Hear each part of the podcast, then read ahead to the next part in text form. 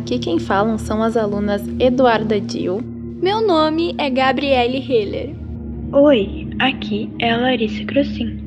Do Colégio Franciscano Santíssima Trindade, da turma do nono ano 2.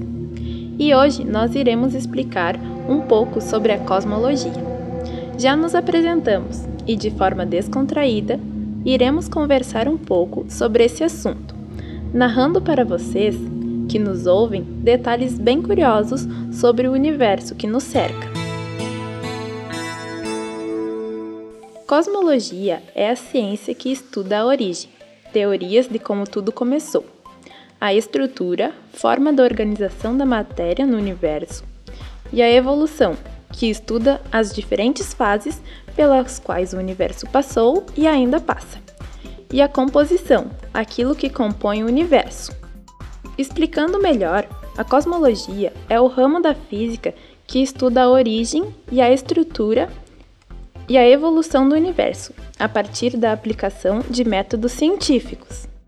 Atualmente, a cosmologia é uma vertente de estudos da astronomia ou da astrofísica, que lida diretamente com a origem do universo, por meio do uso de aparelhos tecnológicos e de cálculos físicos avançados. Desde o início, o ser humano tenta entender o universo, e esse estudo começa na antiguidade, com uma ligação entre símbolos rupestres e interpretação religiosa. Quando os primeiros homens das cavernas tentavam dar sentido ao Sol e à Lua. E logo depois, os gregos começaram a interpretar os movimentos do Sol e da Lua, dos planetas e das estrelas. Modelo cosmológico padrão. Acredita-se que a idade do universo seja de aproximadamente 13,7 bilhões de anos. O universo também está em expansão acelerada, segundo este modelo, de forma homogênea, ou seja, nenhuma posição do espaço é diferente dos outros espaços. Isotrópica, ou seja, as características do universo são as mesmas em qualquer direção. Esse modelo também admite uma geometria plana, conforme dados feitos pelo satélite WMAP. A composição do universo é de 74% de energia escura, 22% de matéria escura e 4% de matéria comum, em forma de gases, poeira, estrelas e demais corpos celestes. Modelo cosmológico alternativo. Esse modelo compreende algumas alternativas para a energia escura: 22% de matéria escura e 4% de matéria comum, em forma de gás, poeira, estrelas e demais corpos celestes. Modelo cosmológico alternativo. Esse modelo compreende algumas alternativas para a energia escura, que poderia ter vários tipos de constituintes e também abrange a constante cosmológica. Essa constante é um valor matemático proposto inicialmente por Albert Einstein, que compreende um universo estacionário. A palavra cosmologia significa cosmo, universo, e logia, estudo. Então, cosmologia é a ciência que trata do estudo das leis gerais que regem o universo, ou seja, a palavra cosmologia tem sua raiz do idioma grego antigo, derivada dos termos cosmo, universo, e logos, razão, organização racional. A cosmologia é, assim dizendo, o estudo do universo, de sua origem e de sua organização. A tarefa do cosmólogo é determinar qual é a origem do universo de maneira científica e racional. Cosmogonia, por sua vez, possui os radicais cosmo, que é universo, e gonia, vocábulo que originou a palavra gênese, ou seja, criação. O termo que abrange as diversas lendas e teorias sobre a origem do universo, de acordo com as religiões, mitologias e ciências, através da história. Antes do surgimento da filosofia, quem apresentava a origem do universo eram as mitologias, por meio de narrativas cosmogônicas. As narrativas mitológicas gregas apresentavam a origem de tudo a partir dos titãs, Chaos, Cronos e Gaia, com pilares do surgimento do cosmos. Os primeiros deuses, Zeus, Hades e Poseidon, foram os que libertaram o universo da crueldade de Cronos. No caso dos gregos, a origem de tudo teria ocorrido a partir dos titãs. Já a Teogonia, também conhecida de Genealogia dos Deuses, é um poema mitológico de 1022, com versos exâmetros, versos gregos de seis pés, escritos por Hesíodo, no século 8 a.C., no qual o narrador é o próprio poeta. O poema se constituiu no mito cosmogônico, descrição da origem do mundo dos gregos, que desenvolve com geração sucessiva dos deuses, e na parte final com o envolvimento destes com os homens, originando assim os heróis. Porém, os filósofos, físicos e matemáticos tentam desconstruir essas noções mitológicas e apresentar teorias que fazem mais sentido, sem recorrer aos seres sobrenaturais, para explicar o que é a natureza. As cosmogonias mitológicas e filosóficas não eram suficientes para explicar a origem, Portanto, no assunto que a Gabriele seguirá falando agora, ela irá explicar o porquê desse mágico e complexo assunto, que é a cosmologia, e tão importante, para a explicação da origem de tudo do ponto de vista das ciências. Pois muitos teóricos, cosmólogos e físicos da antiguidade e depois da modernidade, que são aqueles carinhas lá que contribuíram e muito para estudarmos, pesquisarmos, lermos e desenvolvermos curiosidades e conversarmos sobre o que eles queriam dizer. Serão apresentados para você agora. Segue aí, Gabi!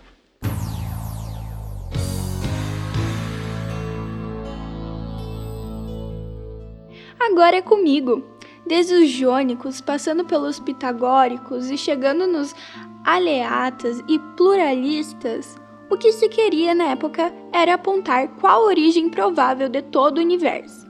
Vou falar para vocês um pouco de alguns filósofos que lançaram as ideias e teorias da cosmologia esses filósofos pré-socráticos foram os primeiros sábios gregos a formular uma explicação racional para o mundo sem recorrer ao sobrenatural. Tales é considerado o primeiro filósofo da tradição ocidental, assim como os outros pensadores do período pré-socrático. Tales buscava compreender qual é a verdadeira origem do universo Atribui-se a Tales a criação da filosofia, que por sua vez deu origem às ciências, que foram subsídios essenciais para a elaboração das técnicas das mais rudimentares até as mais avançadas, que nos permitem hoje desenvolver a nossa alta tecnologia. Isso significa que todo o conhecimento avançado que temos hoje se originou primeiramente na filosofia inicial por Tales. Apesar de ter sido o primeiro filósofo, Tales não criou a palavra filosofia. Aristóteles atribuiu essa criação ao filósofo pré-socrático Pitágoras e Samos. Estima-se que Tales tenha dado origem a uma busca pelo elemento originário, que os gregos chamavam de arche ou arche, natureza que no vocabulário grego era representada pela palavra physis. Após incansáveis observações, o filósofo especulou que a origem de tudo estaria na água. Esse primeiro impulso da filosofia por estudar e observar o universo cosmos, ficou conhecido como cosmologia.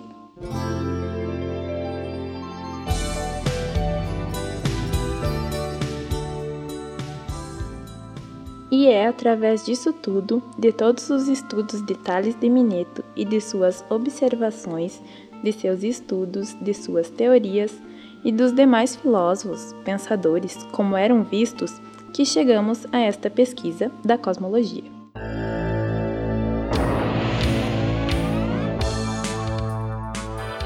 Legal, não é, gente? E por serem tão importantes para muitas descobertas e legados, a Gabi seguirá com eles. Já Anaximandro de Mileto, discípulo de Tales, provavelmente o segundo filósofo da escola jônica, através da continuidade dos estudos de seu mestre, na provável busca pela origem do universo. Desenvolveu outra teoria. Hum, sabem de qual teoria se trata? A cosmologia de Anaximandro, isso mesmo a qual aponta que a possível origem para o universo seria um elemento infinito, indefinível e imortal, que ele chamou de Apeiron. Apeiron. Esse elemento era algo que sempre existiu, antes inclusive da existência do universo e dos seres, e era invisível. O Apeiron era o resultado de um turbilhão de relações entre opostos, quente e frio, seco e úmido, escuridão e claridade, que resultava em uma unidade e estava presente em tudo.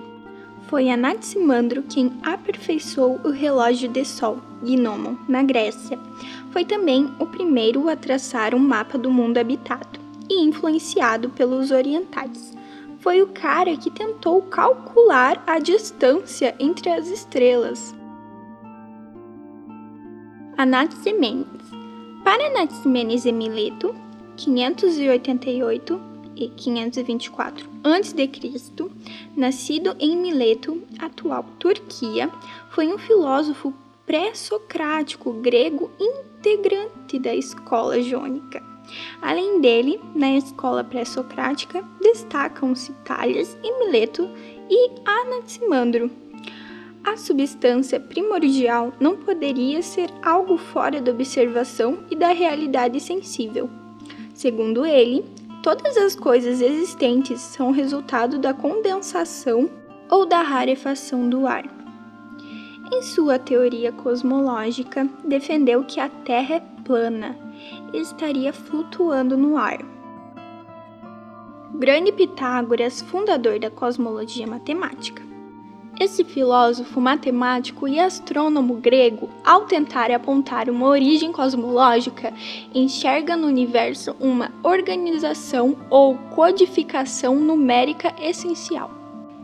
Heráclitos, Heráclito de Éfeso, foi um dos principais filósofos da antiguidade pré-socrática defendia que o mundo e a natureza são constantes movimentos. Tudo muda o tempo todo. E o fluxo perpétuo, movimento constante, é a principal característica da natureza. Defende que não há unidade natural no mundo, mas duelos e dualidade constante. O mundo é um eterno devir. Natureza, o pensador despreza a noção da essência e defende que existe uma mutabilidade surgida de vários processos contínuos, que resulta no que é o mundo. Sua maneira de pensar o surgimento do universo. Por exemplo, é diferente do que faziam os jônicos e pitagóricos, pois enquanto esses apresentavam uma unidade material como elemento originário de tudo, Heráclito depositou a sua especulação em um elemento, o fogo. Por sua capacidade de movimentar, agitar e transformar as coisas, além desses citados aqui, tiveram muitos outros que deixaram-nos suas teorias. Eles eram chamados de cosmólogos, pois tentaram descobrir a origem do universo. Bom, gente, e dando sequência aos nossos brilhantes pesquisadores físicos ou teóricos, fala pra gente, Gabi, quais são os filósofos ou físicos da modernidade? Já na modernidade, por volta de 1700, William Herschel identificou a Via Láctea como é conhecida nossa galáxia, ou apenas por galáxia com G maiúsculo. O nome galáxia vem do grego gala, que significa leite, que foi dado devido ao rastro de luz possível de ver em noites escuras, que os gregos antigos chamavam de caminho do leite. Até o início do século XX, acreditava-se que a galáxia era todo o universo. Porém, após a descoberta de outras galáxias, o nome galáxia passou a ser utilizado para denominar qualquer galáxia, em forma de disco. Em 1918, Leyard Shapley descobriu a posição do nosso sistema solar na Via Láctea está a cerca de dois terços do raio da nossa galáxia. Um trabalho interessante surgiu em 1917 através de William de Sitter. Ele desenvolveu um modelo não estático do universo, que se virou teoria em 1920 e é considerado o marco inicial da cosmologia. Assim, ele conseguiu mostrar que esta velocidade de distanciamento das galáxias era o indicativo da expressão do universo. Entre 1922 a 1927, astrônomos como Alexandre Friedman, Georges Lemaitre e Arthur Eddington trabalharam em propostas e mais modelos que mostrassem que o universo estava de fato se expandindo. Apenas em 1929, Edwin Hubble apresentou um trabalho que mostrava que as galáxias do universo estavam se distanciando aos poucos de nós, a uma velocidade proporcional à nossa distância até elas. Todos eles, tanto os antigos quanto os novos estudiosos, especuladores ou curiosos, feito nós, estavam tentando apresentar uma alternativa para explicações mitológicas sobre a constituição de tudo. Então, eles partiram para o movimento de observação da natureza e a tentativa de compreensão dela.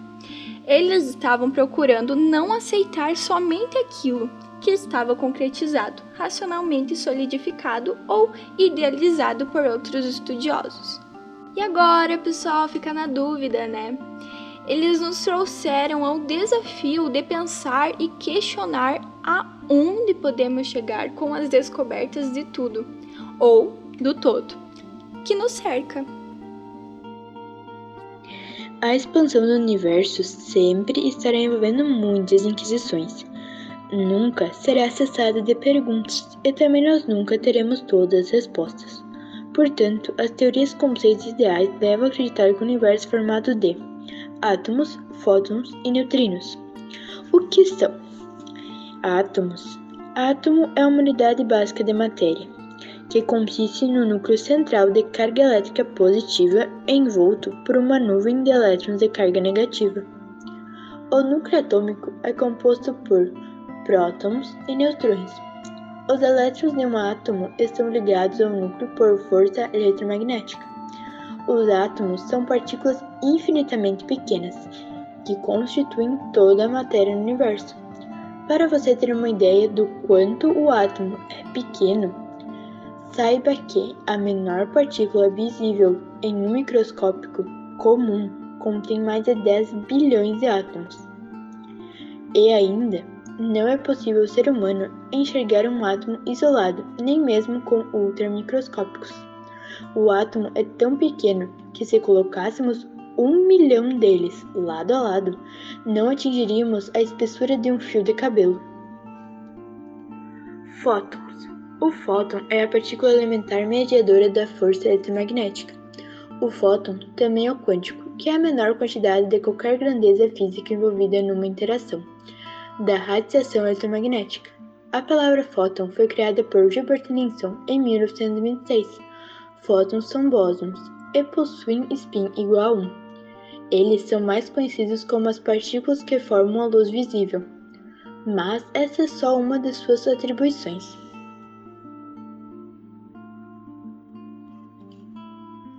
O que o fóton faz é carregar a segunda força mais poderosa do cosmos, a força eletromagnética, bilhões e bilhões de vezes mais poderosa que a gravidade e apenas 100 vezes menos intensa do que a nuclear forte. O que você entende como toque é nada mais que a repulsão eletromagnética. Imagine que você está segurando uma folha de papel. O que existe aí é uma repulsão entre o papel e sua mão. Uma repulsão que acontece por causa dos fótons que sua mão e a folha de papel trocam quando se aproximam. Neutrinos. O neutrino é uma partícula subatômica sem carga elétrica e que interage com outras partículas apenas por meio da gravidade e da força nuclear fraca.